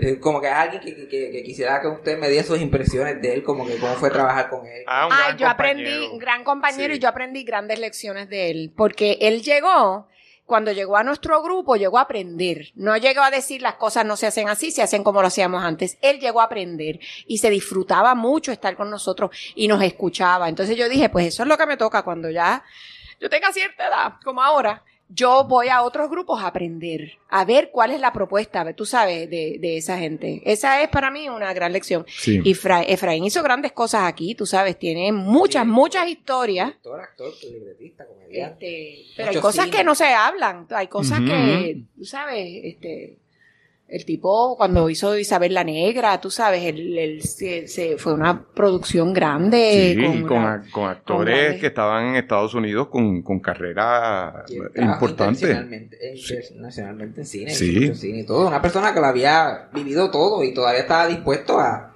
a aprender y, y a ser parte de, de otra generación. Y así mismo bebía. Tú llegabas, eh, estábamos, por ejemplo, estábamos una vez en Vieques haciendo la lucha para sacar a la Marina de Vieques, que el alcalde suspendió las fiestas patronales. Entonces el pueblo hizo las fiestas de la Virgen del Carmen, que era la misma cosa, lo único que no eran oficialmente la, la fiesta. Y nos quedamos tres días allá. Y después del programa, que hicimos un programa en vivo allá, Efraín se fue para las barras y lo que tú pedías, él decía, a mí también. ¿Te imaginas cómo terminó, verdad? Porque era cada cual que, cada vez que llegaba Pero se levantaba bien. Sí, se, levantaba, nuevo. Y para seguir. Antes la gente tenía... No, tenía Eso. una alegría heavy, de, de unas ganas de vivir. Sí, era un tipo alegre, Sí. un tipo muy alegre. Es, es porque está muy vivo. alegre, sí. Aquí. Y este, ¿Quién ah, más? obviamente alguien que perdimos eh, recientemente, que tremendo, las veces que lo conocí era una cosa como ustedes, eh, yo lo Albert. podía Albert. escuchar, Albert. Yo lo podía escuchar hablar por la eternidad, todo lo que salía de su boca era interesante. Era un disparate. Era un demonio. Era un disparate. Sí. a todo lo que salía de la boca de Albert. Yo te digo, yo no, yo no he, yo no sé cómo explicarte, yo no he asumido su muerte. Eh, fue una semana donde muere mi mamá y muere él. Mueren, ¿sabes? Eh, Diferencia de seis días. Y yo todavía ninguna de las dos. Por otras cosas que han pasado que he tenido que bregar y mi atención ha estado en lo otro. Este, cuando se explote, pues, no, tú sabes, no sé qué va a pasar. Que echamos el zapato. Exacto. Este. Ay, Albert. Ocurrente, Sí. Muy disparatero, muy discreto. Si yo tenía algo que decirle a alguien que yo sabía que no iba a salir de ahí, eh, él era la persona a quien le iba a comunicar eso. Porque no, no se lo decía a nadie. Y Este, desesperante también. desesperante porque no tenía fin. Empezaba a joder y, Y no, no tenía, tenía fin. fin. Y tú le decías, está bueno, ya. No, no, no. Mira. Ay, es que cogía fuerza. Albert empezaba a, a cantar himnos cristianos inventados. Y tú estabas hablando con alguien y él detrás de ti cantando. Y entonces era como un ¿Y cuál moscardón. cantaba? Era como un Tengo moscardón. una cobra, tengo, una, casita, Tengo una, casita. Allá en la montaña. Papá me la abre y mamá, me la tranca. Pero la cantaba muy en serio y sin reírse. pero y como él cantaba también, Sí. era cantante. Pero entonces cuando empezaba a cantar los himnos inventados, empezaba mi Cristo. Y tú hablando con alguien, él detrás como un moscardón jodiendo. Y llegaba el momento que tú no sabías qué era lo que te estaba molestando porque era él jodiendo y no le decía, Albert, puñeta, cállate. Y ahí se cagaba de la risa y se iba a cantar más lejos. Pero e- ese tipo de, de, de jodienda sonaba un teléfono y empezaba teléfono, teléfono, teléfono. Eh, Sí, puñeta, ya no jodimos nada más. Pero era, era un tipo adorable, de verdad. Era, era un- una buena persona a pesar de, de, de, De nosotros. de nosotros mismos. Un tipo. Cuando uno está con un grupo de personas y tanto tiempo, like, por más que uno se quiera en la química, también hay momentos que como que me imagino que no quieren estar cerca uno del otro. Bueno, hicimos una obra que él dirigió, que estábamos Cristina, Marian, Jorge y yo, y la dirigía él, y él odiaba el proceso de ensayo porque lo que hacíamos era hablar y joder. Y- sin ningún control. Ahí era él que lo estaban jodiendo. Sí, a él Ya decía, no, y ahí no cuando te se lo prendan y dejen de joder. Y ahí no. se Y pregúntame el caso que lo hacíamos. Uh, para nada, para nada. Sí, porque él se unía también. Imagínate él cuando nos dirigía a siete mujeres, a todas mujeres. Recuerdo una obra mala, una obra mala, mala, mala, que el productor, pero una obra que mala, Dios mío. Cada vez que la leí, yo- o sea, mientras la íbamos leyendo, digo, esto no puede ser. Esto tiene que ser la cámara cómica o algo, porque es que esto, esto es horrible. Buscando a Zumba. Y entonces, La el, cámara pro- cómica de Frank López el productor sabía que la obra era mala y muy inteligentemente decidió no estar en esa lectura. Dijo, Albert, brega con ellas. Cuando terminamos, de- fue todo, ¿qué clase de mierda? Que esto es una porquería. Pero él lo aguantó, calladito, qué sé yo. Y esa obra, pues, em, uno empezó a quitarle, empezó a ponerle, y fue bien chévere. Después terminó bien chévere, pero porque la reescribimos. Tú sabes, porque hicimos o- otra historia. ¿Cuál fue? ¿Se puede decir? Eh, me la hice. Ah, ok. Me la que era de cirugías plásticas y, Ay. ¿qué, qué, qué problema con esos títulos. Like, ¿quién es el Ay, que- mijo. Alguien, alguien Ay. puede- yo puedo llamar a alguien, podemos llamar a una persona para hacerle esa situación, para tratar de parar eso. No, no, Eso- es posible. No, para parar no. Yo te puedo llamar a alguien y tú darle un título y decir en- y él te va a decir en qué te lo va a convertir. Exacto. En- wow. Hay alguien, hay alguien que se dedica a esto en Puerto Rico. hay alguien que, Que tú lo llamas, tú de- eh. y, y lo terrible es, ¿sabes qué? Que funciona. Que de repente dicen que te metes una mala palabra en el título y se llena. Como Y que el diario de Ana Frank. Anda para el carajo, Ah, llegaron. ah. Sí, de verdad. Eso es. Así mismo es que es. eso mismo es. Eso mismo es. Nosotros hicimos una que se llamaba Cuando pase la carroza. Y como le pusieron, la muerta se fue de rumba. Son cosas que nosotros, como público, deci- decimos, le decimos al productor, yo no iría a una, una obra que se llame así jamás en mi vida. Pero tú no eres la medida y tienes Ajá, razón, uno no es la medida. Pero que es ofensivo, es ofensivo. Es ofensivo en ocasiones. A veces hay que. Deberían de intentar los títulos más normales otra vez a no ver. lo hacen. porque- Mira, hicimos una vez que se llama, en inglés es The Dwi- Dixie Swim Club, un club de natación. Ellas sin sus maridos. Ese es el título. Entonces, como las traducciones en está. español de, de las Ajá, películas que dan por sí. televisión traducidas, que como que. Como The Hand That, the hand that- the Cradle. eh, Eh, la, la mano, la mano que mueve la, la cuna. la nana asesina. Está aquí en Hodge, dos pícaros en apuros. eh, hablando de estas cosas así que uno experimenta en la industria, y ustedes son grandes actores, pero la gente los ha encasillado mucho en la comedia. Tienen eh, historias de guisos malos, porque a veces llaman a uno para guiso. Oh, montones, como que, oh, para que hagas un, tú llegas y para que hagas un stand-up o ese tipo de cosas o... Al sitio nos han votado. ¿Tú no te acuerdas una vez que hicimos un, un show de comedia en... Con ese día yo no estaba. ¿Tú no estabas? El día que los- estaba Albert, Sí, que los votaron. que nos votaron después del stand-up de Albert, que fue tan bárbaro. Pero yo estaba, ahora tengo dudas. Fue en una casa varias veces. campestre. Pues, pero no ha hecho Y entonces, Albert era bárbaro en sus stand-ups. No, no, o sea, él no tenía filtro. No alguno. tenía filtro ninguno. Eh, muy gracioso, a uno le gustaba, pero no tenía filtro ninguno. Entonces, el dueño de la compañía era un norteamericano que tenía un achichincle eh, traduciéndole todo lo que decía Albert. Y como en la, en la quinta oración le dijo, bájenlo ahora. y entonces después de él iba yo y nos dijeron, no, no va nadie más, váyanse. Y nos votaron, nos pagaron y nos fuimos. La gente como que contrata a la gente sin saber. Sí. sin Mira, idea. mira, una sí. vez a, a Marian y a mí nos contratan a hacer un show de Sheila y Solimar. No sé si las recuerda. Eran, este- de- No. eran bien cafres. Ah, cha, cha, de este. mi perro German Schaefer, tú sabes, de esta. Y nos llaman, y María, no sé si, te estoy hablando hace muchos años, estaba enferma y la sustituye Suset. Vestían muy cafres, y entonces Suset va con sus antenitas que prendían y apagaban y qué sé yo. ¿Y dónde era? En el Cerro Mar, una actividad formal de la Cámara de Comercio.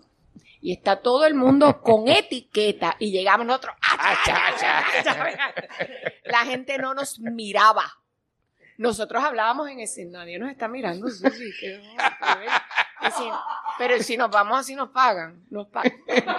Así, así. A Jorge y a mí nos pasó una vez que fuimos a hacer una fiesta de Navidad con Lolo y Segismundo en un, en, eran los dealers de no me acuerdo qué carro, y estaban los dueños de dealers, todos los señores, en una oficina haciendo negocio, y estaban las esposas y los nenes a como a 75 pies de distancia de una flatbed donde nosotros estábamos con un micrófono.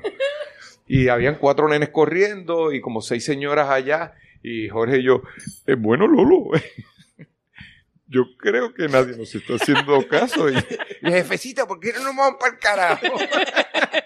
Yo creo que es lo mejor. Vámonos a la casa del carajo. ¿Qué navidades más aburridas? Cáguense en su madre.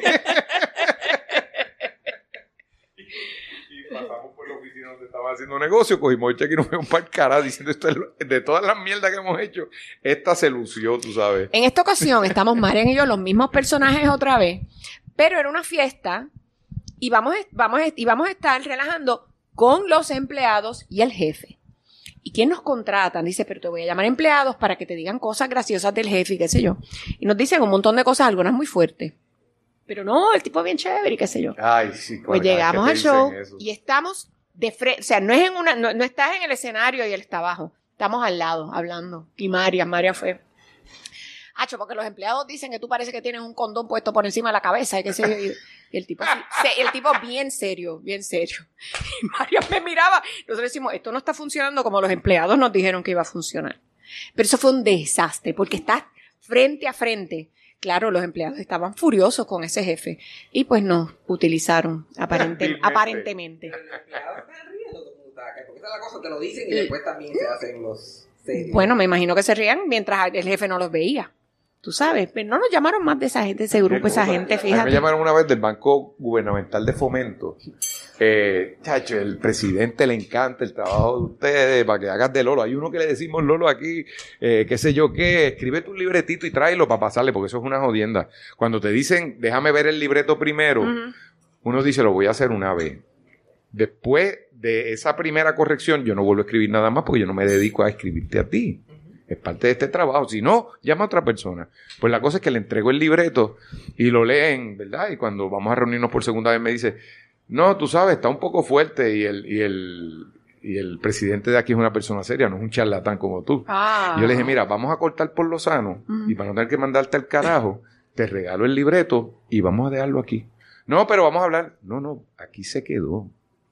Aquí se quedó, ya.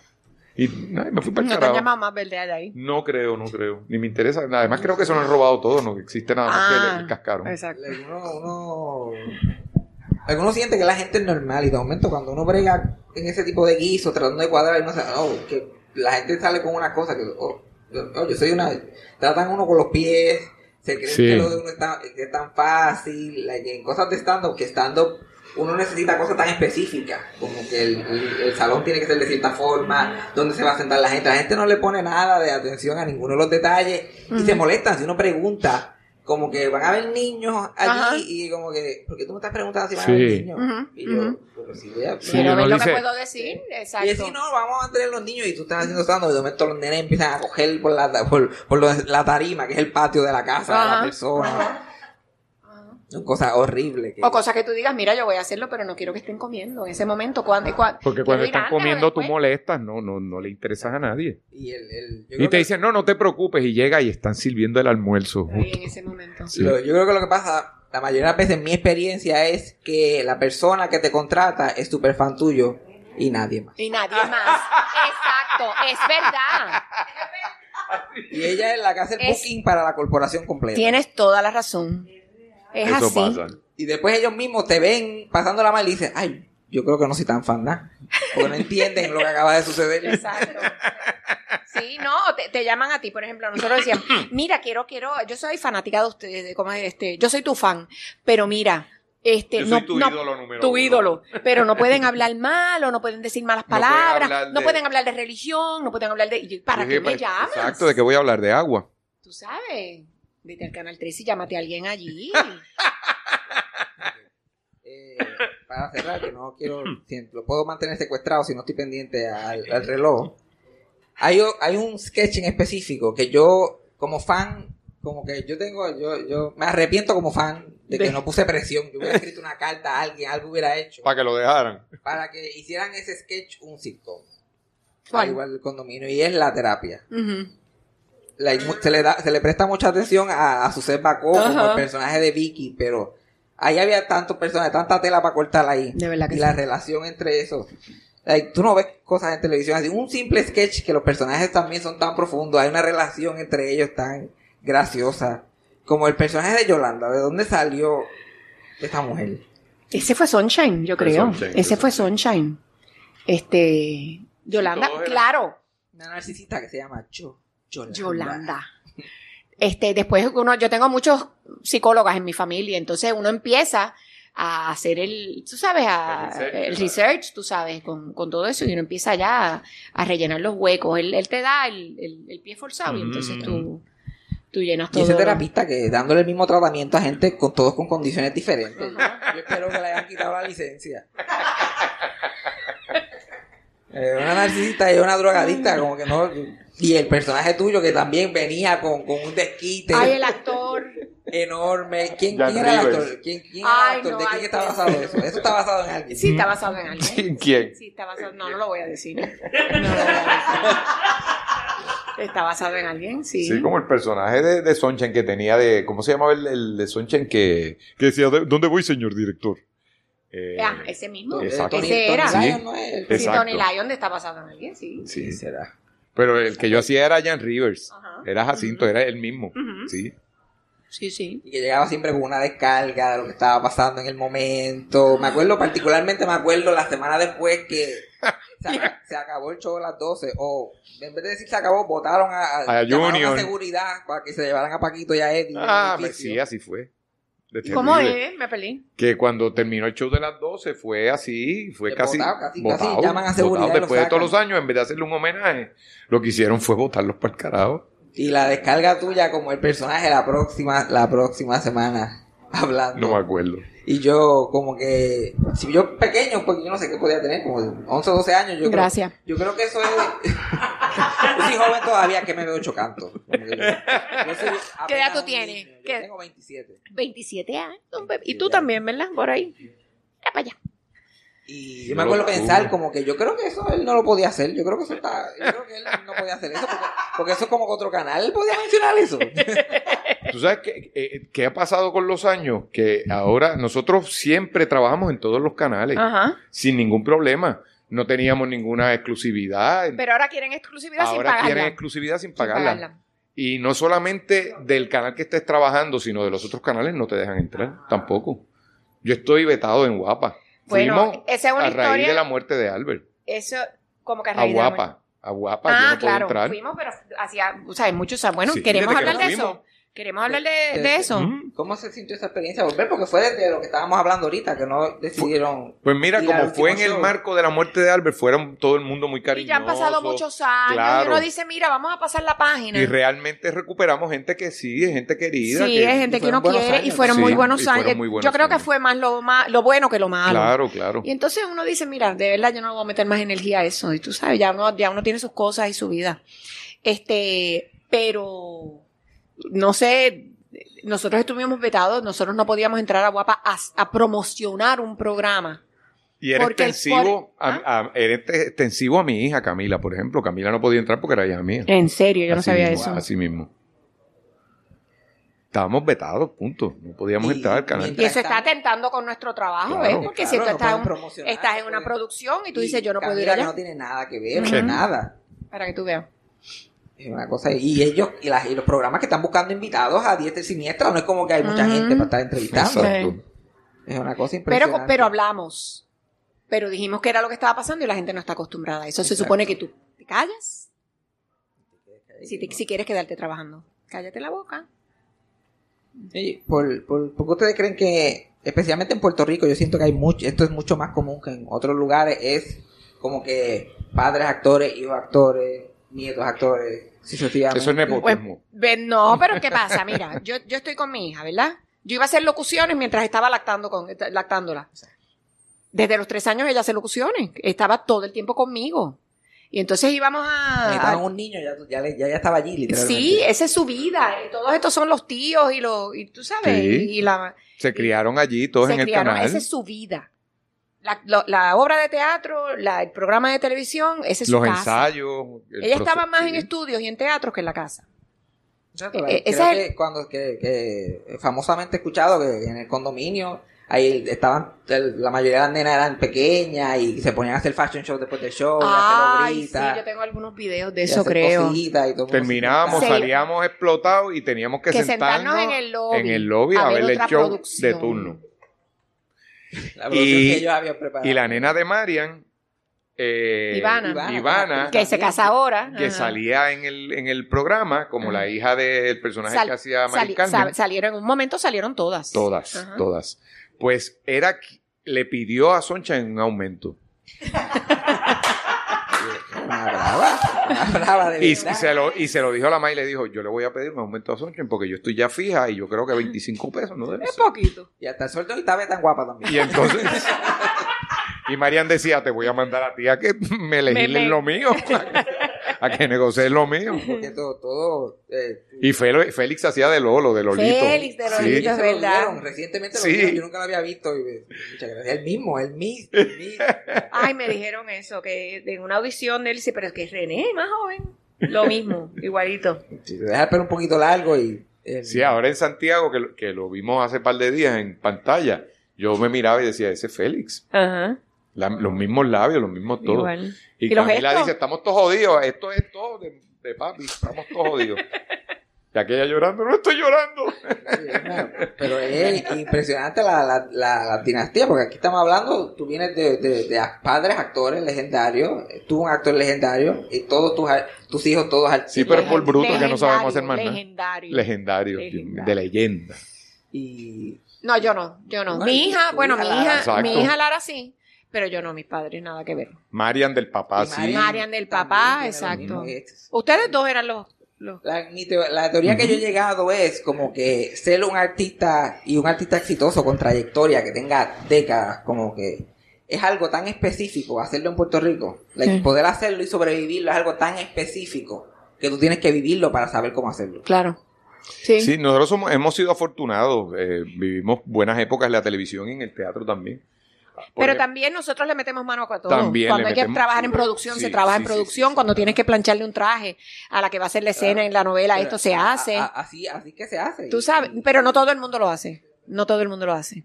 No todo, entonces ese, ahí es el detalle. Nosotros metemos mano donde Sí, sea sí. necesario. Y para nosotros es, pues, eh, a, a ese precio se vende la casa. Si tú escogiste ser actor en Puerto Rico, así es que se hace.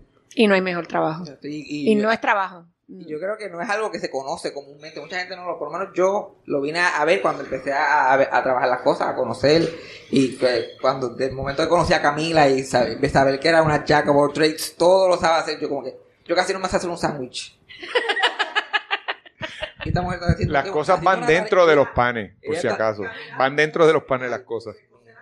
Camila es María Chusema. Sí. La encarnación en la tierra de María Sí. Una Chusema. María Chusema que trabaja Sí. en Home Depot, ese tipo de- Sí, o sea, sí. que ella- una Ay, y los cuentos de ella. antes, Muy bien. haciendo la tarima para después ponerle la escenografía encima. Ella es la que hace la escenografía de la escuela de ellos. Sí, ella- Camila es una cosa extraordinaria. Y las peleas de ellas en Hondipo son legendarias. Va a comprar algo, quiero, necesito esto, esto, un codo de tantas pulgadas. Entonces empiezan a patronizing, a, Ah, a ser ser condescendiente, condescendiente. Y ella dice, porque yo tenga vagina no quiere decir que no sepa medir ni construir. y los pasma bien cabrón. Sin embargo, yo estoy, yo necesito un cosito. Yo no sé si tú has visto esos cositos. que, esos Que tú le das cuatro vueltitas que hace... Que lo es, es de esos mismos, pero no es de los normales así. Es azul. Él tiene como que un ojito más. Tiene, parece un ojito. Que no sé, a ver, yo creo que me- me- le saco una foto. bueno, la película Picando Adelante. Este, Estamos locos Esa fue sin, sin transición. Dale, dilo porque es que si sigo. El ya. ve- Sale 21 de abril. de abril. 21 de abril. ¿En cuántas salas? Todo en 60 salas. Cu- 60 salas. Ah, yo dije 60. Ah, sí. Ah, mira que está bien, me dice ella, pues. 60. Pero En 20 todas- salas es un montón en, en- sí, este hecho, país. sí. Mi mamá Sí. dijo que vio el trailer y que está loco por verla y ella es rosellita. so Ustedes, so, imagínate tú. Esto lo va a ver todo el mundo. Que Ay, yo espero, esperamos que sí, porque Esperamos hay, que el hay boca mucho en trabajo y mucho sea amor. bien bueno. ¿El qué? El boca en boca. El boca en boca, Que la sí. gente Sí, sí, la sí. recomiende. Y esto va a salir el 20 de abril. So ya mañana vayan, compren sus boletos, chequen donde sé que la están dando. Vayan a verla. Yo espero muchas más películas para teatro breve. Como que Ya hay otra. Ya, ya hay otra Ya hay que, otra, ya hay otra que está- está en que postproducción. la hicimos, que la hicimos durante la pandemia. Mike Sí. Felipe, yo pienso uno de los mejores escritores trabajando en Puerto Rico ahora mismo. so, estoy bien eh, contento por verla. Y, sí. y para cerrar, Vayan adelante a verla, no esperen, no esperen mucho porque el, Sí. el negocio con el cine en, en Puerto Eh, Rico es que Tricky, es tricky. Si no la ven, sí, la sacan cuando ellos quieran, y estamos voluntariamente, estamos de un solo lado. pandemia, como que hay que demostrar esos números de nuevo, como que, hay, que la gente tiene que empezar a salir. Pueden ir varias veces. Mira, pueden ir una vez que fumen antes. Otra vez no fuman. Entonces van a ver que, se, que, que pueden rescatar las distintas veces que pueden observar. Ustedes van probando con Y una distintos... va- Y otra vez va sobre y ya va a tu mamá. Por eso te digo, tía. Yo tengo un grupo a joder bien grande. Tú sabes que yo todas las películas que hago las iba a ver al Rubel. Porque ese es mi... me- yo Tu vecindario, tu ahí. barrio. Jamás me pusieron en la cabrona marquesina. Nunca. Ni, ni una que yo era el protagonista. Ni Pepo Parcenado. Que no. Ni, ni una que nominaron al Oscar. regálenme Y tú con un, y tú con un Sharpie ahí en la esquinita. en los cristales. René. Pero ahora lo cerraron. Ahora el, Lo sé. el Rubel no la ve. No. Qué triste. Para, para cerrar, al- este, háblame un poquito de, de trabajar y, y su experiencia con él y alguna... ¿Con quién? Este, déjame decirlo con calma, suave, muchacho. Y alguna este, anécdota personal de, de, de Dean, que lo perdimos recientemente, Dean Saya, el maestro de una clase de, de generaciones de actores en este país. Dale. ¿Empiezo yo? Dale. Tírate de pecho. Pues cualquier cosa la mira, podemos cortar, so tú tiras de pecho. pues mira. Eh, cuando yo entro al departamento de drama, entramos Cordelia González, Julia Thompson y yo, entramos las tres. No habíamos cogido ninguna, veníamos de generales, no habíamos cogido ninguna clase, pero nos enteramos que estaba Divinas Palabras, y estaba montada. Pero fuimos de presentar sin saber, mire que nosotros queremos ser actrices, que queremos, esto, tú sabes, y nos da unos personajes, parece que nos vio de lo más monas y qué sé yo, jovencita, y nos da Son tres estos brujas. Tres brujitas. tres, y sí, tres brujas y tres mozas. Entonces, en una parte no teníamos línea. Nos reímos, qué sé yo. y volar en Entonces, como brujas, pues salíamos con estas narices y de, y de aldeanas, pues salíamos bien bonitas con flores y canastas y cuestiones. Para el día fin, para el último día, viene Teófilo, Coto, y alguien más que nos recuerdo y dicen, miren, nosotros hay una tradición aquí, ustedes son nuevas, pero el último día es un día de broma. Lo que vamos a hacer cuando salgan de aldeanas, se ponen las narices de bruja y estas, estos zapatos de combate de nosotros, tú te pones los de Teo, tú te pones los de Coto, tú te pones nosotros. Ok. Cuan- Cuando llegue ese día, ¿quién salió con la nariz de brujo de los zapatos? Esta que está aquí. Más nada. Solita. Solita. Las otras estaban bellas. Bellas, con el pelo así, en cámara lenta, flotando en el aire, yo así, con la nariz de bruja. Bueno, para hacer un cuento largo, corto y no contar quién choteó y esas cosas, pues, claro, él estaba molesto. Y entonces, este, pues, unos años con quien trabajo es con Idalia y con Jofe. Y entonces él como que no me podía ver mucho. Este Dean. No, por eso. No, esa por broma fue así de... Ajá. En- porque le contaron. Y entonces, y no hubo manera, yo traté de explicar, yo escribí una carta, no hubo break. Pero nada, o sea, no, no, no estoy victimizándome, porque, porque hice muchos trabajos que atesoro con Idalia y con Jofe. Y entonces me toca coger una clase con Dean. Yo dije, este me va a clavar, me va a clavar, yo voy a tener que estudiar, pero... Y me fajé estudiando. Entonces, como no era, no era algo muy común, ¿sabes? Porque yo, yo me veía mucho de jangueo. Pero esa clase yo le metí. Y los, compañeros lo sabían. Entonces, cuando estaba cogiendo el examen, me rodeaban todos para copiarse. Y Dean lo mangó. Y pasó cerca y dijo, yo espero que saque 100 para darle 25 a cada uno. y salí bien y luego de eso pues ya otro fue, tú sabes, trabajé con él en, en otras producciones. Eh, él fue el que dirigió eh, Las Brujas de Salem, ¿verdad? Las Brujas de Salem. Sí, ah, sí. en el cuarto Sí. año, exacto. En el cuarto año, entonces ya, ya habíamos subsanado nuestras diferencias. y entonces trabajamos con Roberto Ramos Perea y Georgie Ramos y Nerio Carmona. Dividíamos, este, hacíamos los personajes de Elizabeth eh, Proctor.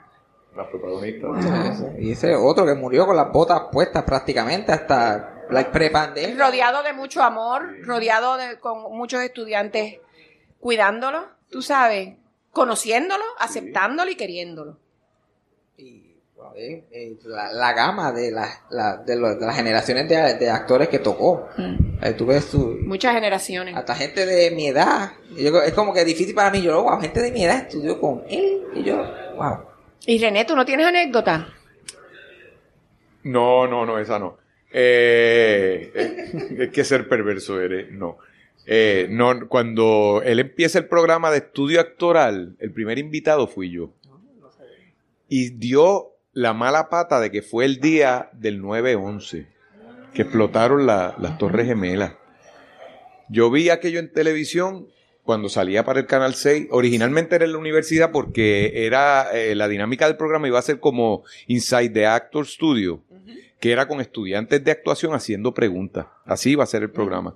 Pero como ese primero no pudo ser así porque cerró el país completo el día de las Torres Gemelas. Llegamos a IPR, había letreros de que estaba todo cerrado, cancelado, y Carlitos Maldonado, que es el productor director, dijo, no lo vamos a hacer de todas maneras, lo hacemos en público. Y estábamos, y yo le dije, Dean, ¿a quién, ¿a quién carajo le importa lo que nosotros podemos decir con lo que está pasando? Y me dijo, bueno, quizás ahora mismo no a nadie, pero esto queda para el futuro. Y hace dos años atrás, estábamos en medio de la pandemia, en el 20, eh, cumplió 19, 18, 19 años el programa y me volvió a llamar para, como para recapitular eh, con los primeros, esos primeros invitados. Y trajo una obra, ya estaba, ya estaba lastimado de la vista, no lo habían operado todavía de las cataratas. Y me dijo, hay una obra que yo te voy a entregar porque quiero hacerla contigo. Eh, y era mi padre, El Padre, que es la, la película que hizo Anthony Hopkins, que ganó el Oscar hace, hace par de años, pero todavía no había salido la película. Entonces él me la entregó en francés y, y nos comunicamos, yo busqué los derechos, eh, llamé a, a Omar Molina. ¿Qué hiciste? a- Porque tú no sabes a francés. Omar Torres. Mm, eh, Yo sé algo de francés, pero entonces lo, lo- lo traduje. Eso es la maravilla de, de las redes sociales y las cosas, y tú buscas los diccionarios y, y dices disparate y tú dices, no, eso no puede ser. La jirafa está verde, no puede ser porque no, no hay jirafas en la obra. Este, y entonces detuve la producción porque él se operó, entonces cayó enfermito y bla, bla, bla. Y e hicimos una actividad de despedida después que murió. Y él también me había hablado fuera de cámara de que él quería hacer una versión del zoológico de cristal, pero con el Tom contando desde el recuerdo ya viejo. No como si acabaran de pasar el evento. Y yo dije, ah, bueno, pues en ese sentido yo lo puedo hacer a esta edad. Y me dijo, sí, Ajá. porque es su recuerdo. Sí. No tiene por qué tener 30 años. Puede tener cualquier edad, exacto. Cualquier edad. Y entonces, antes de morir, pidió que yo hiciera eso. Y, y me lo aprendí y hice uno de los, de los monólogos. Dean fue alguien muy querido y tenía un sentido del humor bárbaro también. No, el sentido de humor de Dean era, Bárbaro. era otra cosa. Tú era te senta- tú Tenías que conocerlo Sí, para no ofenderte. Exacto, para no ofenderte.